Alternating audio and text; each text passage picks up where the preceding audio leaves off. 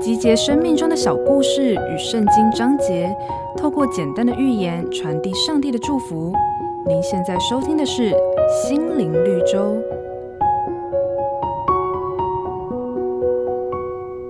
在一次宴会上，小说家马克·吐温与一位女士对坐，出于礼貌说了一声“您真漂亮”，那位女士却不领情，高傲地说：“可惜我无法同样来赞美你。”马克·吐温马上委婉平和地说：“没关系，你可以像我一样说一句谎话就行了。”那位女士顿时羞愧地低下了头。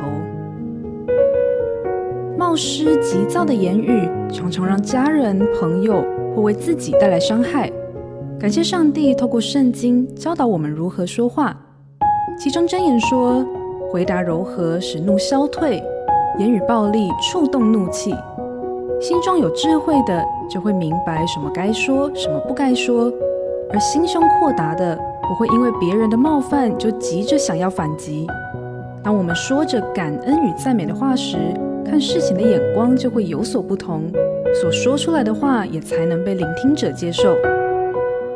求上帝帮助我们学习智慧的功课，管住我们的舌头，让说话成为一门艺术，美化我们的生活。本节目由好家庭联播网、台北 Bravo FM 九一点三、台中古典音乐台 FM 九七点七制作播出。瑞源银楼与您共享丰富心灵的全员之旅。